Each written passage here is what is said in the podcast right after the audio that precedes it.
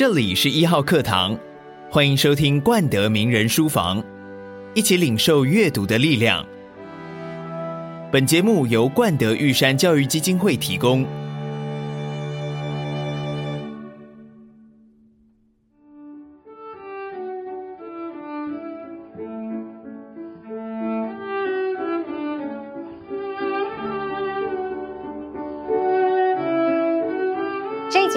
书房空间并不是一个一般我们所熟悉的书籍阅览室，而是一个阅览身体的地方。而这个地方其实很特别，它是知名的国际舞蹈家许芳宜老师在这几年推动身体要快乐一个非常重要的基地。听起来很浅白，很吸引人，但是对于像我们这样子可能肢体其实还蛮笨拙的人来说，身为一个舞蹈家，要怎么样向一般人去传递身体的语言，或者是唤醒身体快乐的因子。因为你说，因为我是一个舞蹈家，所以很自然的会觉得说，因为一个舞蹈家，所以他的身体会比较快乐，或是他有能力快乐。可是，在我而言，身体要快乐，就是身体要快乐，这么简单的。那身体是谁的？身体是你的，是我的。我们我们的共通点，我们都有身体，但是我们的身体不一样。您要的快乐跟我要的快乐不一样，但是您知道您要的快乐是什么吗？我喜欢身体的快乐，是喜欢跟自己一起努力，跟自己一起流汗，自己可以把自己想要做的事情完成，身上没有痛，这件事情让我来讲很快乐，因为我知道有了健康的身体，我可以做梦，我可以爱我爱的家人，我可以感谢所有爱我的人，就是。因为有了这个身体，是很快乐的身体，所以我觉得我的心变得很开阔，我的手一直打很开，然后我可以就是可以不断的想，就是就是心中胸口就在微笑的感觉，我就觉得我醒来，我的眼睛，我眼光看到的就是不一样。对，对这件事情，在我的不要说。舞蹈的过程是应该在我的生活过程里面影响我非常的大。我其实并不太了解我自己应该要怎么样去了解我的身体的时候，我怎么样去透过许芳宜老师来启发我？身体有温度也有表情，那他过劳的时候，他过于闲或懒散的时候，身体会变成什么样子？事实上，身体会告诉。在接触很多。的朋友，不管从三岁，然后或是到七十岁或八十岁的身体里面，其实当你牵着他的手，或是眼神交汇的时候，你知道那个看似专注在我的身上，事实上你专注在我的身上，然后我把你的手拉起来，我叫教你挺胸、深呼吸的时候，自然微笑的时候，你完全的力气，你虽然看着我，但是你完全因为那个。脊椎不会自己挺起来，要你挺起来，它才会挺起来。所以是那个，你知道它挺起来的时候，是它所有的意识看到的是我的眼睛，但是它所有的意识是全部回到往里面去的。所以，对我一直觉得身体要快乐，它没有伟大的论述，它就是一个由外而内。的自观和学习，嗯嗯，对。等到你开始有意识的觉得我是在唤醒我的身体，是在跟我的身体做一个交流，那大概是在哪一个阶段？我一直说要小心你许下的愿望是什么，所以后来我许下一个希望成为职业舞者的梦的时候，这个愿望果然成真的。然后成真了之后，呃，你要开始去面对职业的责任压力。然后还有被认同或是拒绝的挫败的时候，其实他会强迫思考。嗯，比较深刻的感情，我觉得特别是在我离开离开了台湾之后，就大学毕业之后，我觉得到了异乡有一种啊、呃，对，有一种孤寂。那那份孤寂其实是因为陌生，完全不熟悉的语言。无法沟通和交流，其实产生了自己唯一的框框那种感觉，所以自己真的是在一个自己想要的气球里面，然后偷偷的一直看世界，看世界这样子。你没有办法说，你也没有办法发表呃言论，所以你只能用观察的。观察的过程里面，你的眼睛、你的耳朵会非常非常的敏感。这对我来讲是一个很大的改变。当你完全不能开口说话的时候。所有一切发生，全部在这里，在这里，都在，就在空中。那个时候是我觉得自己跟自己的身体是更靠近一些。而且当身体开始有伤痛的时候，你会开始想要把它，因为你的头脑并没有生病，但是是身体生病了。然后生病的时候，你我很早开始就已经把身体当成我的另外一个朋友。我说这是真的，我是真的把身体拿出来当另外一个朋友。应该是从我走职业开始，我觉得这件事情影响我非常大，思维的部分，还有我开始非常，呃，我不敢再拿他当做理所当然。他需要照顾，他需要被照顾。对，你在身体里面得到很多的快乐，快乐到你会忘记一些害怕。譬如说，你叙述过了，可以为了想要去跳舞，骑脚踏车经过一个你觉得可能会有鬼出没的地方，可是你却是勇往直前的往前去，乃至于后来想要成为一个职业舞者，哎，也身体力行去申请了一笔奖学金，然后就自己跑到一个非常陌生的美国纽约。虽然你在书里面说，其实你胆小。嗯，但是从这些行为看起来，没有一个人会觉得这是一个胆小的人。那你说假装勇敢，呃，我比较好奇的是，是不是勇敢假装久了就会变得真的勇敢？很多时候还是假装的啊。在想要勇敢之前，先问你到底在怕什么？其实最大的，应该最大的问题是怕失败，然后，呃，怕所谓的丢脸，怕被笑，怕别人用什么样的眼光看你。然后，可是后来我发现这些事情一切都是幻想，因为什么眼光看你，其实除了你之外，旁边没有人呢、啊。所以我就是在幻想别人会怎么笑我。我们的害怕其实就就出自于，就来自于其实你对自己的不信任。在我的行业里面，我必须要有实力，不是只是相信而已。我我的身体不是只有潜力，老师说的我有潜力，有潜力不够，真的要到职业的战场的时候，你要有实力。对，因为大家有眼睛看得见。你在台上有没有本事？你身体说的话是不是真的？你说的是真的，观众才会讲，哎，有可能哦的那种感觉。否则你你一定身体不会说话。你在看我的时候，你会有很多问号。嗯，你会觉得，哎，你觉得他好像也是说说而已吧？那种中间的一道墙很明显的。其实我真的很想跟观众说，相信你的直觉，对，就是有一道墙，对，因为你看到一个不是很真实的身体，或是你看到一个很想做一个让你相信的身体，但是这个东西做不来的。表演艺术这件事情，舞蹈这件事情，身体这件事情，以前我以为我去跳舞是为了逃避要面对许芳宜，因为我上了台，我就可以演别的角色，我可以演女英雄，我可以演放羊的小孩，可是我就是可以不演许芳宜。可是我在台下吓得要死，但是我我到了职业的时候才发现，原来当你的身体不诚恳、不真实的时候，那是最大的惩罚，在你的职业和你想做的这件事情上面。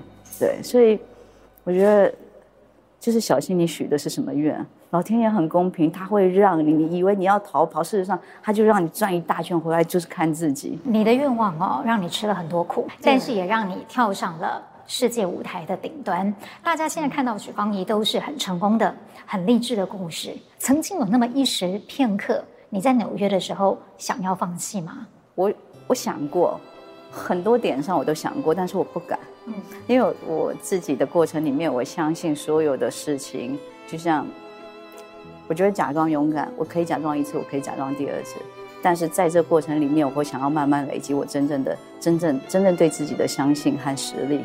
那，它是一个养成，呃，它会成为我生活，还成为我人的一个部分。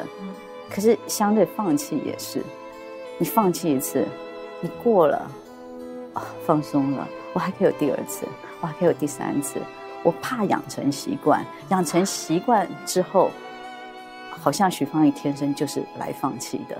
可是我不想，我就不想要自己看不起自己，我就不想看到自己那种。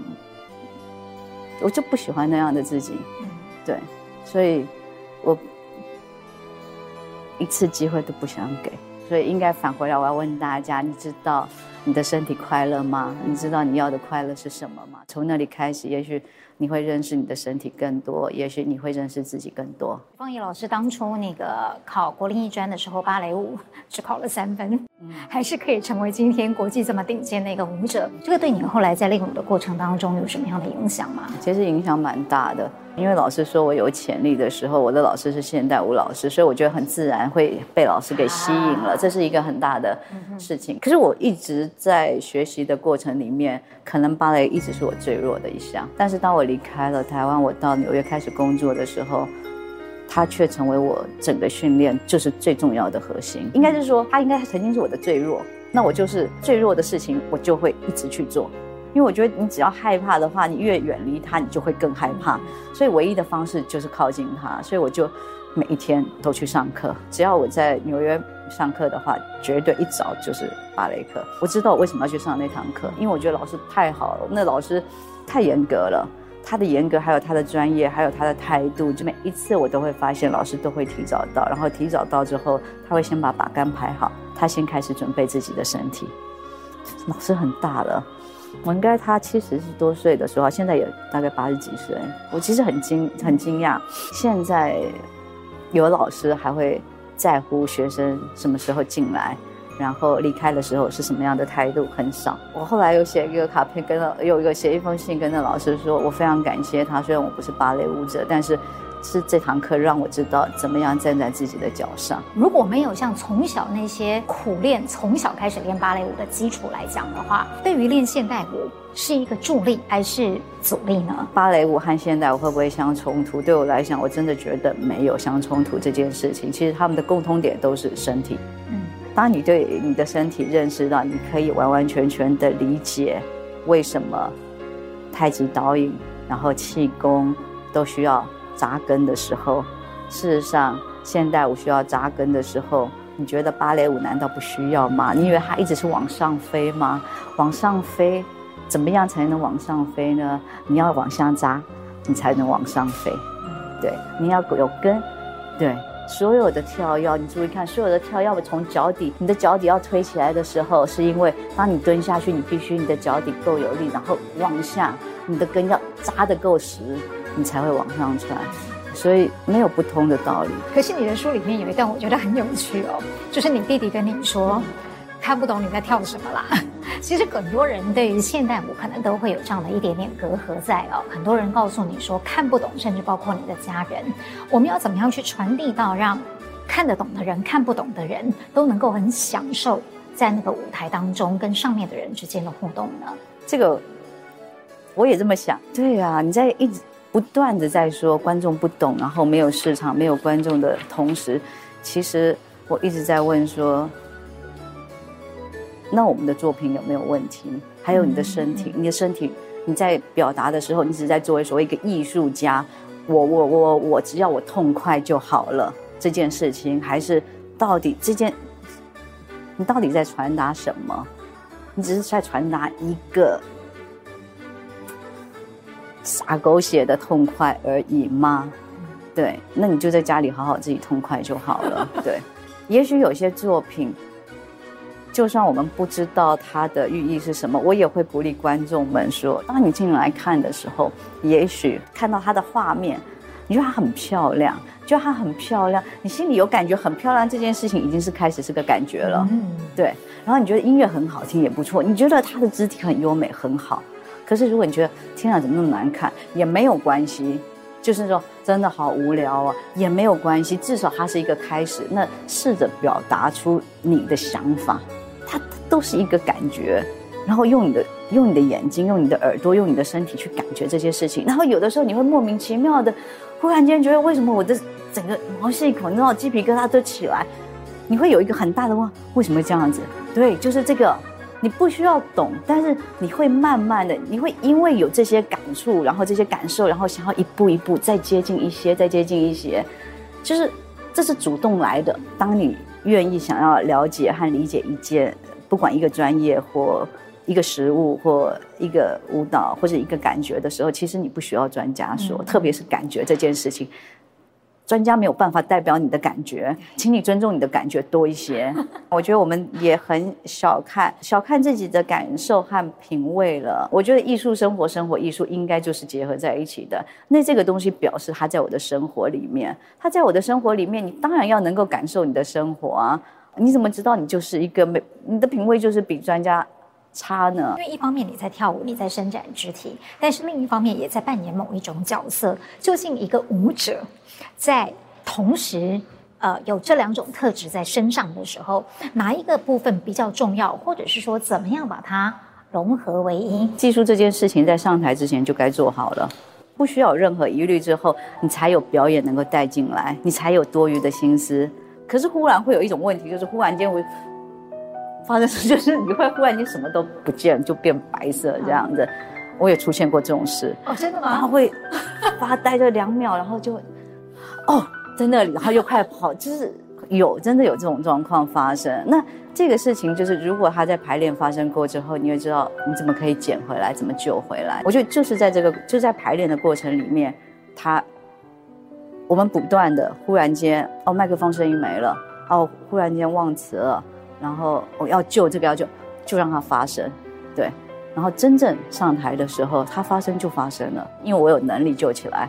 可是问题在表演的这个部分，你希望能够贯穿从头到尾，要全心全意，但是并不是丧失理智的，真正的一个好的表演者，或是真正的一个。好的写书的作者，他不会一次塞很多东西给你。如果你真的关心到的话，你会知道，你会知道，你会知道节奏，你会知道起承转合。我是这么觉得，就是你要把训自己训练到要要有两分的理智在旁边观察，对。然后，可是我比较想说的是，当你成为职业舞者的时候，你每天都要上台，那你可以自我要求非常苛责于自己。然后觉得我、哦、今天做的不够好，怎么样？下台的时候就会很难过，怎么会这样？怎么会这样？我过了一个礼拜那样的生活之后，我觉得好可怕，我就快要就是我就太紧张和压力太大，就会很就是会很想吐这样子。我觉得我不能再这样过日子了。这是我许下的愿望，是我求来的。我要成为职业舞者。为什么我现在面对的是跟职业什么相撞？我一点都不开心，而且我觉得我不好不好，永远都在不好。后来那星期过后，我跟我自己说，不行，既然这是我的职业，它就要成为我生活的一部分。嗯、所以从此以后，那每一天的晚上，我在演出的时候，我就把它当成晚餐一样。我就觉得我要来做一组做个晚餐了。OK，今天这顿餐呢，呃，做完了之后，我觉得嗯，好像盐巴少了点。嗯嗯，好，没关系，明天调味一下，加点盐巴。OK，去了就。呃，有有了有了有了咸味之后，好像是还是，我觉得那道甜点的味道要再加重一点，或是怎么样来补足了那个余韵或什么。就我每一天就这样画，我就觉得每天都在做菜，所以我就不再打自己了。我不再打自己的意思就是说，我不再说你为什么这样，为什么这里做不好，然后这里明明可以早一拍出去，还有这个出手可以再强一些些，为什么？然后你可以把气给放下来啊！我不断的在批评自己，我很会自己批评指教。对，可是我受不了，真的受不了。没有人可以在那样子自我打击下这样生活下去。我想，不行，我们要和平共处。那个共处的方法就是没有关系，你要尽到你最大的努力。但是上台之后，对，我也要享受这过程嘛。对，我要享受这过程，我要交给他，交给他之后，下了台之后，我们可以回来倒带，想想我想要调整什么，明天再来一次。这样才能不断不断的过下去。嗯，你在那个调味的过程，不断的让它味道更臻完美的过程当中，曾不曾经有过这样的一个隔阂，是跟文化有关的？因为毕竟是我们是东方的舞者，但是你在跳的几乎都是源自于西方的故事，或像那些希腊神话，这个中间会因此产生什么障碍吗？一开始会。还是因为我会被很大的希腊神话故事给吓到，就想说啊，我怎么知道它是什么啊？后来就想说好，要缩小范围，缩小范围。你那个焦急就是哦。就是男人跟女人嘛，就是以前的男人跟以前的女人，就现在的男人跟现在女人，然后到后来一定是男人跟女人，没有，就是人跟人的关系。他在讲的就是一个关系。某种程度你就想，就是呃，希腊的歌仔戏跟我们的歌仔戏是同样的，他只是讲不一样，跟亚洲的复兴汉古时候的，对对对。我觉得好像不要一直想着那是希腊的神话，然后只有外国人可以做这件事情，而且我就在想，米蒂亚身为一个女人被背叛的感觉是什么，对不对？然后为什么他想要？他会他会想要用皇冠去毒死公主，就现代的小三的概念。就是我觉得你只要把它放在人跟人的关系上，也不分男女，然后它这就是一个关系。对，也许有的人他会觉得我因为全部给予，所以当我看到裂痕的时候，我就是毁灭。对，但是在你的内心深处，你是不是也有一条蛇？那蛇就要拿出来，拿出来说，就是就是你很想做很多很恶毒的事情。人，我还是相信人性本善，但是为什么会有恶毒这件事情？你有想过一定要后面的的的辛苦或他的悲哀吗？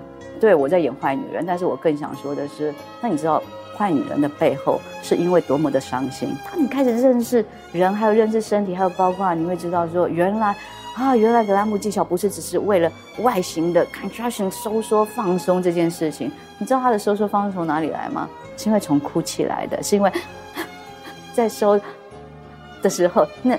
那是一个人，所有人都有的。所以为什么别人看到他的戏，或者看到他的武汉，看到他的人的时候，会觉得会会颤抖？对，那那是因为从他身体出来的。可是有多少人想去了解这点？没有。所以你说东方和西方，如果我可以把这份颤抖、这份收缩，然后身体的身体的张力放在一个芭蕾舞的训练里面，然后我再有。东方，我再有所谓太极的的呃，你知道，就是呃，老师已经不禁想要跳起来了，对不对？然后就是脚底的踩地，然后所有的深层，那你再想一下，这样子的话，会有会是一个什么样的身体？所以有一段时间，其实你是纽约、台北飞来飞去的，嗯，那那时候你还在云门，也在跳水月。在那时候，在玛莎格兰姆舞团也还继续在表演当中，因此那个时候的那个交集对你来说也不是打扰。呃，不管在纽约或是在台湾，然后不管是东方还是西方，因为你都会因为有机会站在不一样的位置，然后你会享受到它很美好的事情，但是你也会感受到缺乏的部分，所以我永远不会觉得，呃。就是外国的月亮比较圆，每一个文化和每一个国家都有自己，呃，前进的步调，对，那是急不来的，否则你真的会跌倒。对，那你要尊重每一个文化化和每一个国家、每一个城市。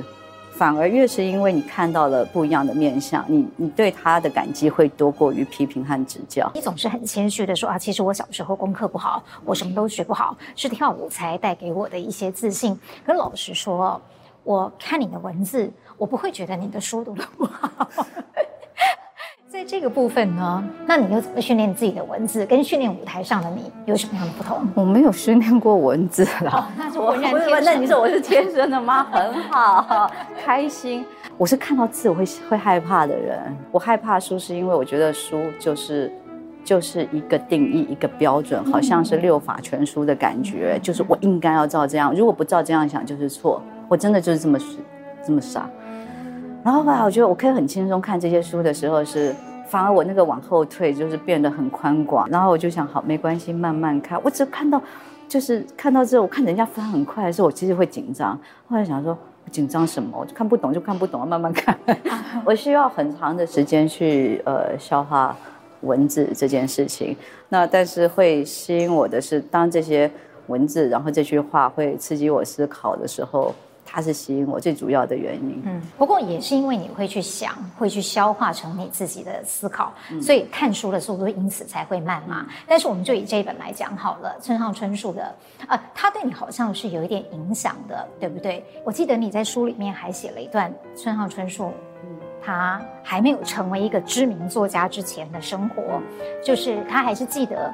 在创造梦想之前，嗯，要先填饱肚子。嗯、他是刚好跟你的想法就不谋而合了，真的是不谋而合。嗯，当我的父母亲不断的，就是阻挡我、拉着我不要走那条路、不要走那条路的时候，我一直要往前，一直要往前。这件事情其实让我在过程里面一直告诉我自己，我一定要活得像样，我一定要过得很好，我要靠我的专业。赚钱养活自己，他们拉着我是因为担心我会饿死，嗯，对，所以在这个过程里面，我觉得我要先活着，我一定要活着。可是我的过程里面，并不是说我一定要去打工这件事情的活着，可以，我也需要。但是我真的想着，我到这里来，我就是想要来跳舞。我是用那种期限期限制的，就是我三个月里面如果没有找到工作的话，就选择回台湾了，哪怕我爸爸给我三年。他给我的是时间三年，不是给我前三年。而且我又很任性的，就我不想要觉得自己的职业、自己的呃专业是比其他人，就好像被看在一个需要施舍的感觉。嗯，对，就是那是我的叛逆。所以当我看到的时候，我就觉得哦，对耶，然后我才会觉得。人家村上春树也是这样，人家我的想法跟文豪也是一样的。没有，其实有很多都我说很像，而且我就是说文豪也是这么面对的。他会说这件事情是因为他的他真的经历过了，经验过了。他要成为职业小说家之前，他是有在思考他要不要放掉这个工作。然后他跟他太太说：“给给我两年的时间，自由的时间。”我就对啊。不就是这样子吗？他说：“如果我没有完成的话，我会再回去，嗯，做我们可以养活自己的工作。一我我的意思是说，这种人是最面对现实的人。我很鼓励你去做梦，但是不要满口梦想，然后只是空想，那会让人很生气。你知道我写写字的时候。”在讲不要许自己一个愿望，就是像这样讲话，越讲越气，越讲越气，然后就写出来了。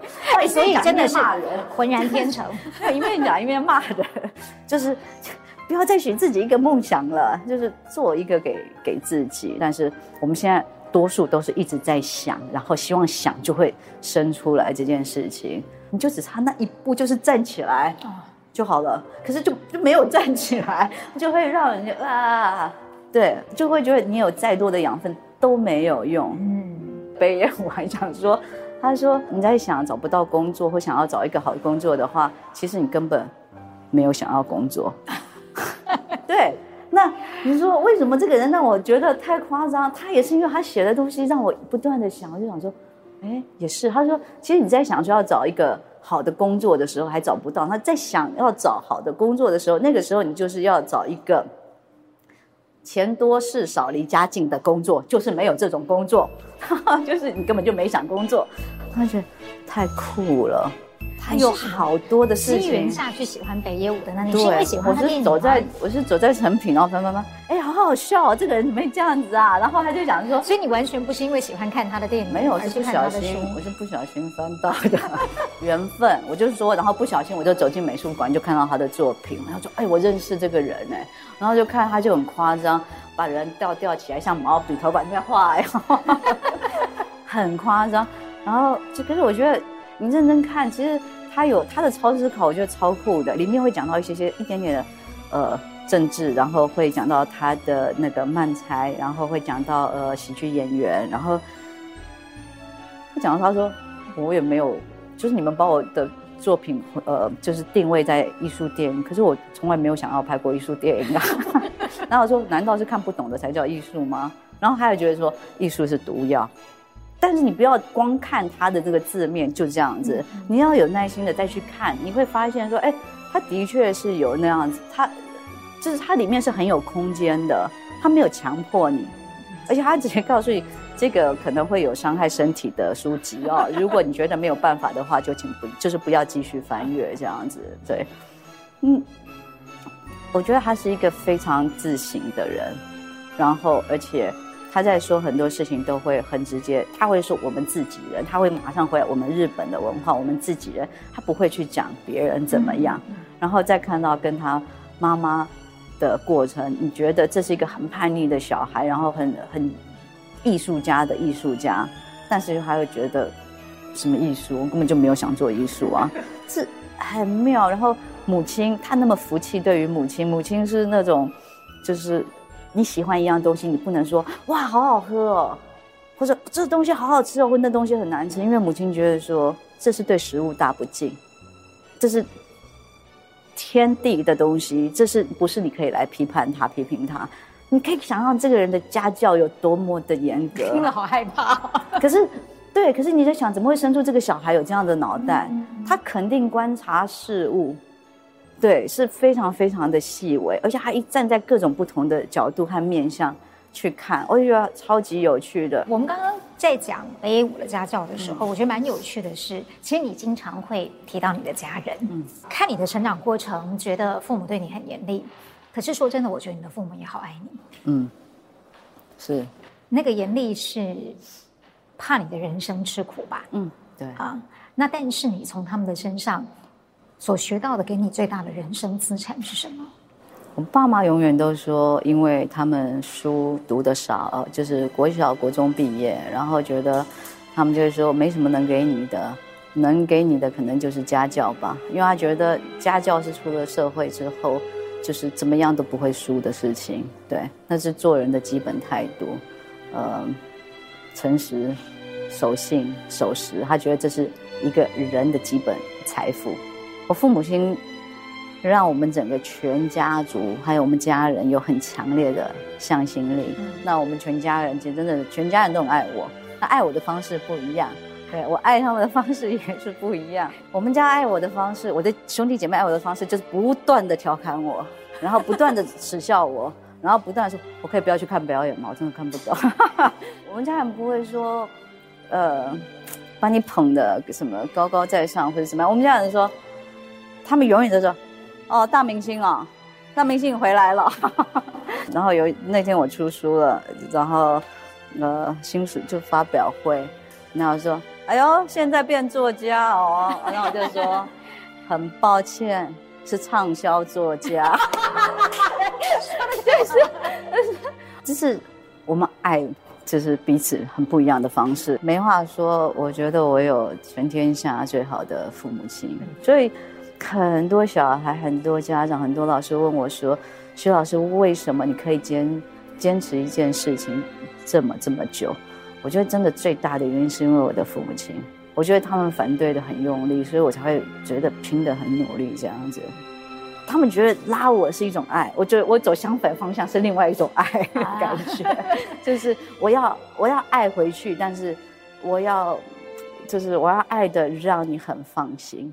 其实说到这个啊，因为是用舞蹈来完成了自己，所以我觉得很好玩的是，当村上春树关于跑步，我说的其实是，嗯、那如果把它转换成许芳宜，关于跳舞，我说的其实是什么呢？同样的，就是说关于舞蹈，我说的其实是对我来讲，我行我行，其实就是认识自己。嗯嗯，对，因为你在跑步的速度里面，就我说的，这个跑步的速度是没有办法照着别人的速度跑的。嗯。对，他也他也有发现，当他在失败的时候，他才会去检视。人在失败的时候，他会去检视，就是为什么他会抽筋，然后他如何避免不抽筋，然后在什么样，他要想要学习，他要知道天气在他身上会造成什么样子的影响，逆风、顺风有差别吗？对，然后为就是他成为了一个习惯，然后而且在跑步的时候，他。认真讲，应该是那个时候真正开始跑步的时候，也是他真正成为职业小说家的，就职业作家的时候。对，所以我觉得通常我们都是透过一件事情，然后这件事情，呃，这是他最就是说，比如说作家，他最会做的事，也最喜欢做的事，但是他又透过另外一件事情，也透过身体，我就真的觉得很聪明，因为身体能够传达很多，只是用脑袋想的。就是传达不了的事情，对，但但是身体的实践的确会影响你的脑波很多很多，这样，所以我觉得他讲的应该就是那件事，那我讲的就是回来到自己认识自己的事情吧。嗯，其实你连阅读都几乎跟你的舞蹈是脱离不了关系的。跟你的身体，所有的一切几乎都息息相关的。北野武、村上春树，甚至还有一本，其实我今天才第一次看到的是李小龙的书。那本书在讲什么？我在被吸引的时候是看到有关于他的，呃，我惊讶他喜欢呃哲学，然后他的思考逻辑，然后我惊讶到有一点就是，其实我觉得他说错，我我我没有办法整理那文字，但是我觉得。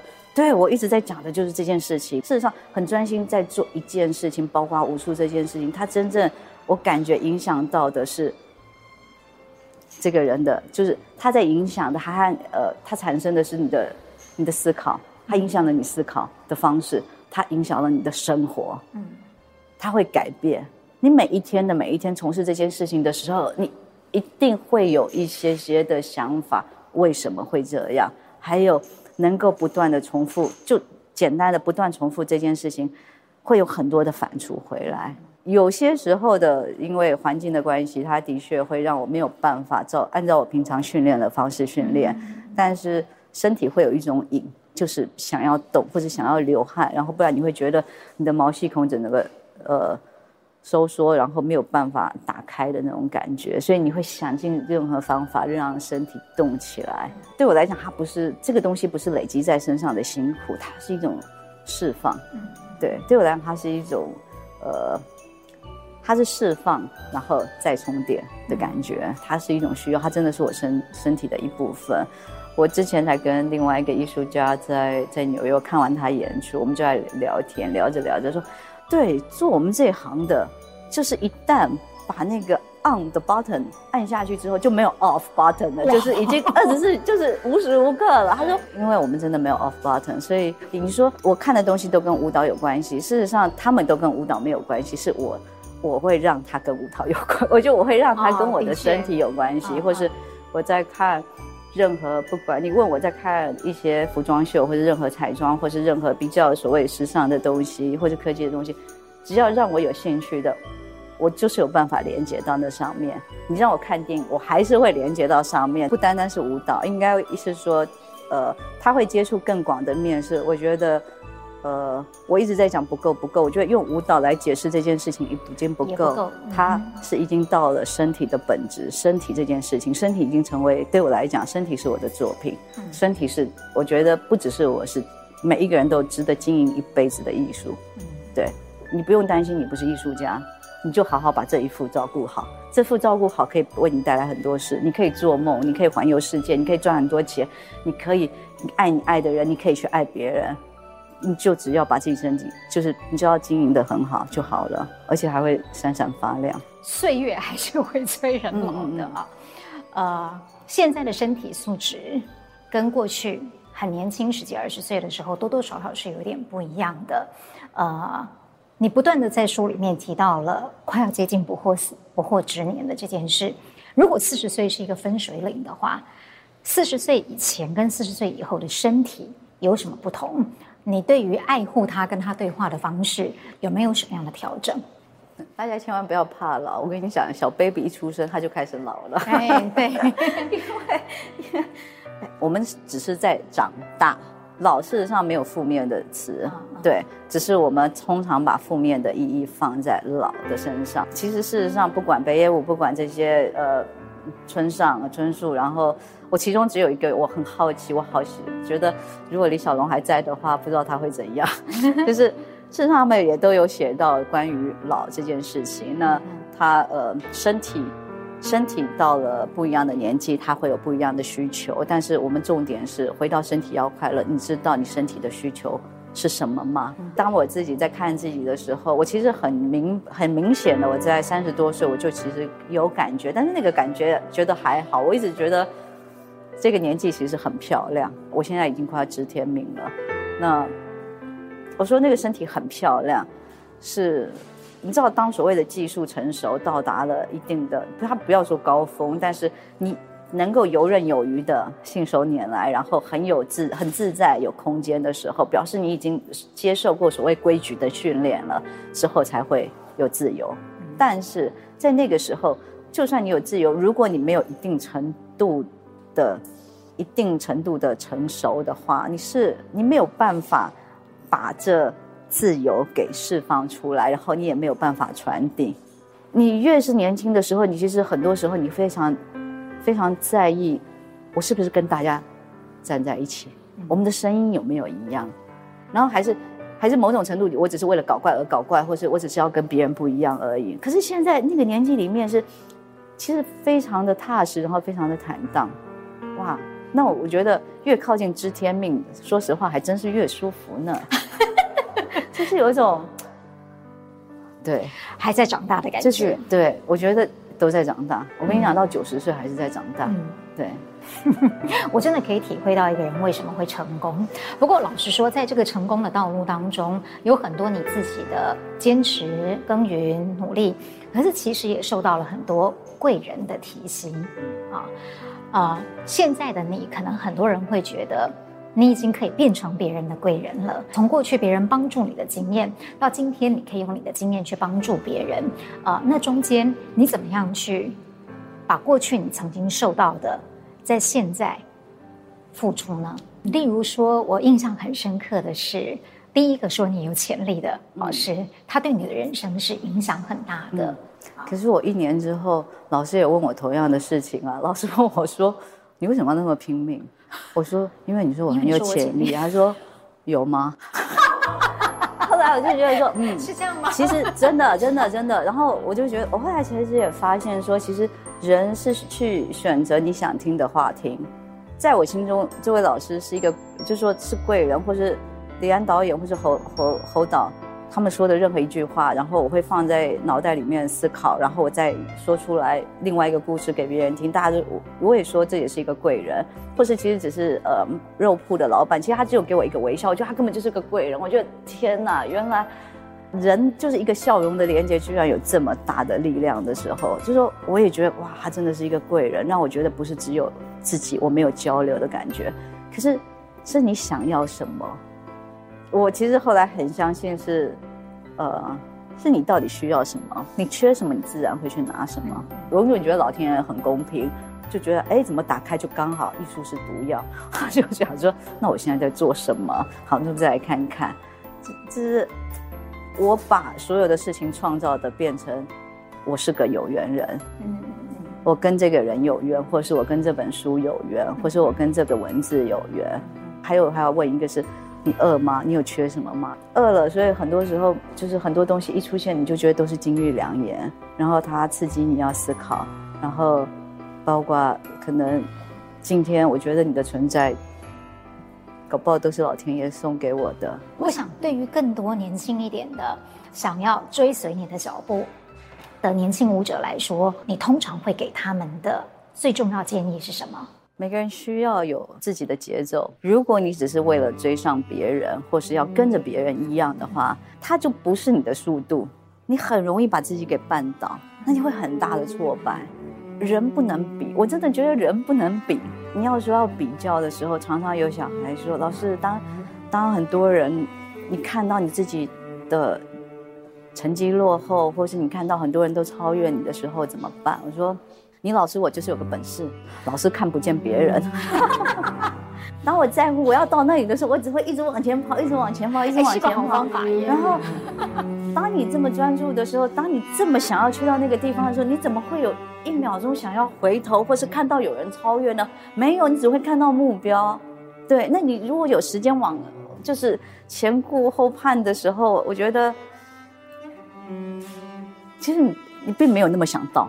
大家在看我，觉得我的东我的故事或是我写的东西很励志的时候，事实上，换个角度看，其实你应该也看到我最脆弱的一个点，因为这些故事和励志的东西，不是刻意说给你听的，是说给我听的，是因为我需要。但是透过文字，文字之后，它成为一个作品之后，这本书或是这篇文章到了您的手上。这个故事就是您的了。接下来您跟他的关联，或是您对他的创作在脑子，在任何在生活，我觉得就尽情创作吧。你曾经遇到过有呃孩子们年轻的舞者跟你说，嗯，徐芳怡老师，我也想要到纽约去闯天下，你能否给我一些呃什么样的引导或者是建议？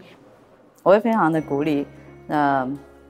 可是那个鼓励的事情是，好，接下来就是要放手喽，就是要靠自己。因为当他想要的时候，这是一件很好的事情，因为那个欲望已经开始了，那个动力已经开始了。我从来不把我教的小孩或者呃所有要跟我跳舞的小孩一定要抓在身边，觉得你是我的。我觉得没有，每个小孩最终都要成为自己自己的主人和自己的艺术家。我牵你的手是为了放手，那。然后他们会觉得为什么要讲？我说，因为我放手，我才在在牵别人啊，总不能一直牵着你而已啊。对，反正他只要用他的方式去理解就好了。但是我的理解方式是，我觉得牵小孩的时候，其实真正就是要放手，放手才是实践的开始。在过程里面，他们常常打电话回来，可是我反而觉得小孩离开，其实最需要鼓励或是安慰。